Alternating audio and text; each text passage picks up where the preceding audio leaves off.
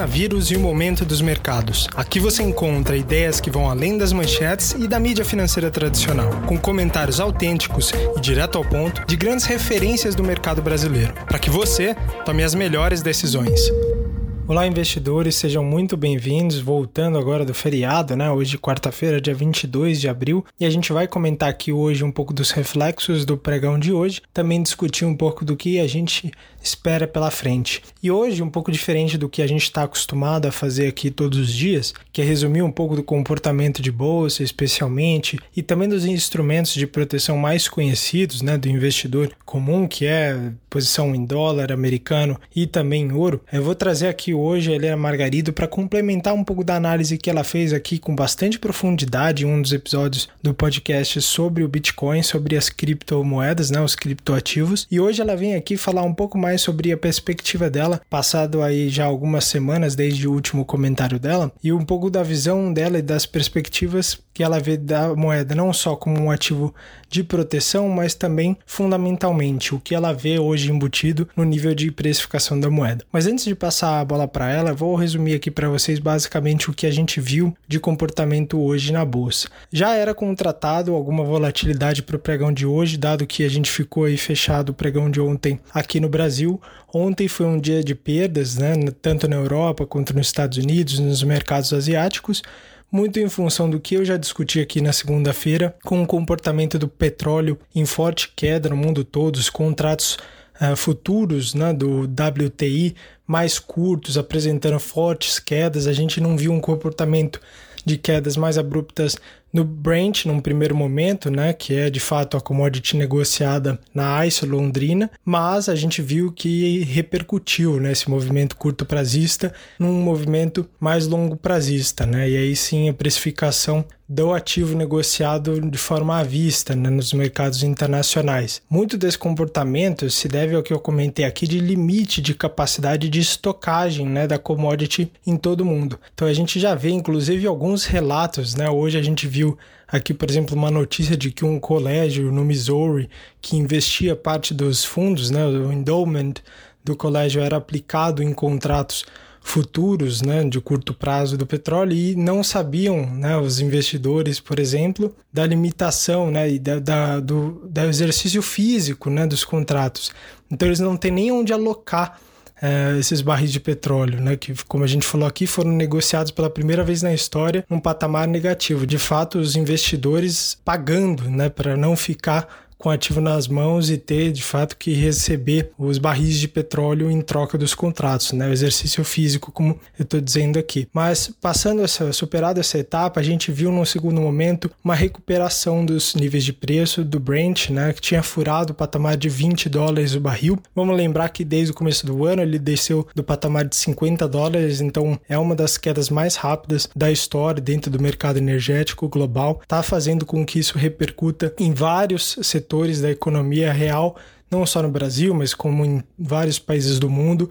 Isso afeta com certeza a Petrobras aqui, afeta com certeza o ritmo de desalavancagem da empresa, que também não vai conseguir acelerar a venda de ativos, ou num momento depreciado da economia real como um todo, pode ser forçado a vender ativos por um custo muito menor do que conseguiria num cenário pré-crise. Então é um cenário, como eu venho falando aqui, de deterioração dos fundamentos, né? mas sim há algumas oportunidades se a gente olha num espectro mais longo. No entanto, como eu venho destacando aqui, também há outros riscos, né? A gente não sabe ainda, não, ninguém conseguir dizer exatamente se essa paralisação da economia ela vai ser rápida e mesmo que essa paralisação dure mais algumas semanas apenas, e de fato, como o Dória vem dizendo aqui em São Paulo, a gente vai conseguir já em duas semanas adotar um plano de retorno à atividade, ainda assim a gente sabe que essa atividade vai retornar de forma lenta e a gente tem alguns outros riscos né, no cenário mais adiante. A gente fala aqui bastante das eleições norte-americanas, também fala aqui de um possível risco da necessidade dos bancos centrais terem de voltar a subir juros no ano que vem, no, nos próximos anos. Né? Outro motivo hoje que fez com que o dólar ele superasse a marca de R$ 5,40 é justamente a alteração na postura do presidente do Banco Central de dizer que hoje o Banco Central tem uma visão mais clara em termos de crescimento e inflação. A gente vê que a expectativa de inflação segue em queda. Então isso deixou muito claro que o Banco Central deve seguir sim o que o mercado está esperando de novos cortes na taxa básica de juros, caminhando para próximo de 3% ao ano, no menor patamar da história. A gente vem falando aqui dos possíveis riscos em relação a isso. A gente considera, claro, como um risco de cauda, mas a gente tenta se proteger na medida do possível de um evento como esse, até porque muito se discute também se a gente pode ter novas rodadas de contaminação em todo mundo, tendo passado essa primeira fase de contaminação, se a gente não encontrar um remédio eficiente, uma vacina eficiente que faça esse controle de longo prazo né, do vírus. Então é muito importante que a gente tenha esses riscos de cauda sendo monitorados de perto. E como a Helena vem falando aqui nos podcasts, vem falando também nos conteúdos que ela produz aqui para os assinantes da Inversa, o Bitcoin, né, não só o Bitcoin, mas também outros criptoativos, podem surgir como uma alternativa nesse momento. Né? A gente vê que o ouro já disparou bastante depois daquele princípio de queda logo no começo dessa crise, se valorizou bastante, né? não só ele, quanto o dólar norte-americano, não só em relação ao real, mas uma cesta de moedas conversíveis globais. Então o Bitcoin surge agora como uma alternativa e ela vai falar aqui um pouquinho para vocês qual é a perspectiva dela. Vamos ouvir. Pessoal, tudo bem? Agora com vocês mais uma atualização aqui sobre o mercado de, de moedas digitais, né? O que a gente está vendo aí nas últimas semanas é a, diferente um pouco da, da movimentação que a gente está vendo no, no mercado de outros produtos financeiros mais tradicionais. A gente está vendo ali um momento e uma zona de acumulação, tá? O Bitcoin, que é o principal indicador do, do movimento de força do mercado, ele subiu, bateu ele teve uma grande queda, né, junto com todos os ativos ah, na, no, no ápice ali de, de crise de liquidez, no, principalmente acho que do dia 12 de março, me engano. É, ele teve uma recobrada aí do, do movimento de alta e depois disso ele vem é, ali numa zona de acumulação onde ele bate 7.500, máximo 7.500 dólares, volta ali para no máximo 6.800 e cada vez essa mínima vai ficando maior, né, em preços maiores, e ele continua testando ali aquela zona do, do 7.500, tá?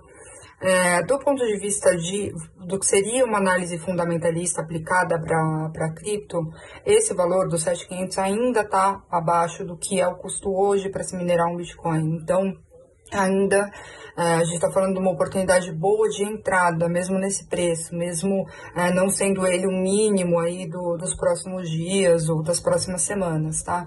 É, também no que diz respeito à forma como a gente está enxergando a movimentação desses ativos versus tudo que está acontecendo na economia é o seguinte: é, tem possibilidade de que a gente sofra uma nova queda? Sim, tem. É, não só no Bitcoin, mas em todas as bolsas do mundo inteiro, pode ser que isso seja é, uma grande onda de otimismo em meio a um pessimismo mais a longo prazo, sim, pode ser que seja.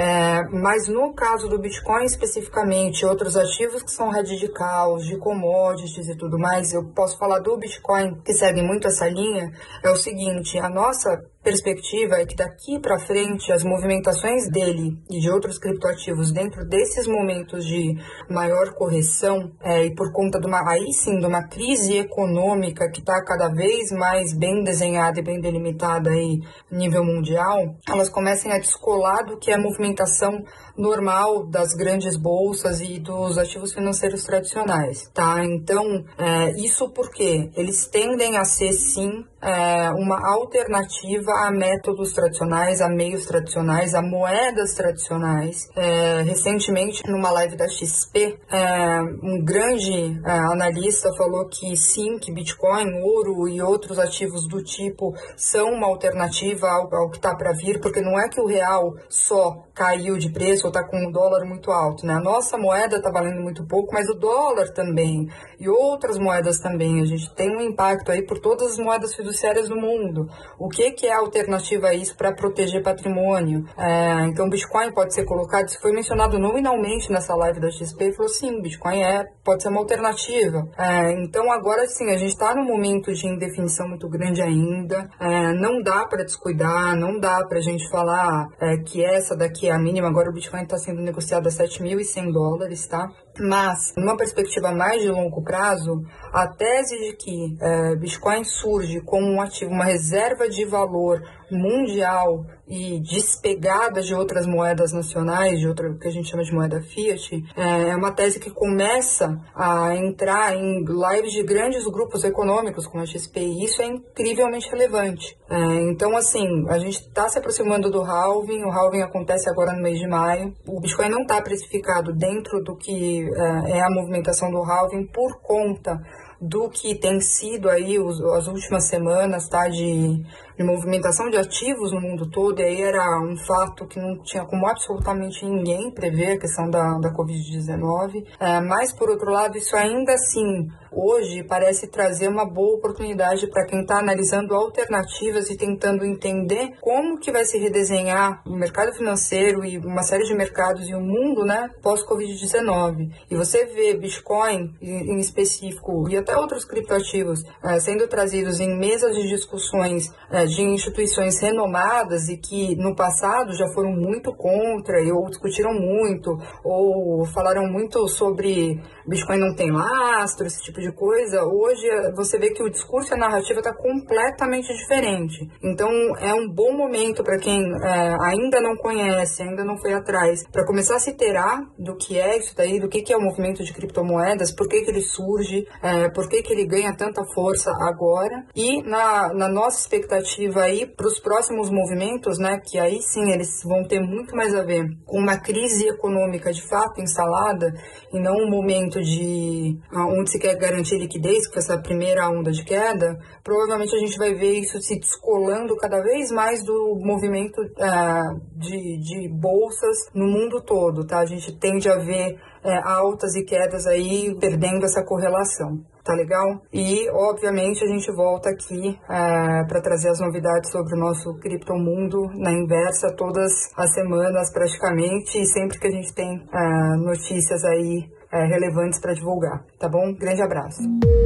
Bom, pessoal, vocês ouviram aqui, Helena, ela trouxe algumas informações complementares sobre o mundo dos criptoativos que a gente tenta monitorar aqui também de perto. Eu vou trazer para vocês aqui sempre que ela tiver uma atualização para passar para vocês, eu vou trazer ela aqui para falar com vocês. A gente vai continuar conversando aqui de perto. Na sexta-feira a gente volta aqui para fazer um fechamento da semana, discutir os novos pontos a se considerar. Vamos trazer aqui mais gente para comentar. E eu espero continuar ouvindo a sua opinião, os seus comentários. Deixa aqui lá no final da página, você vai encontrar um campo para deixar aqui a sua mensagem. Me fala lá o que, que você está achando, se você está gostando desses conteúdos, o que você gostaria de ouvir aqui. A gente sempre usa esses insights do que vocês falam aqui para gente para construir conteúdo, também levar conteúdo de qualidade para você, tá legal? Então a gente se encontra na próxima sexta-feira. Um forte abraço.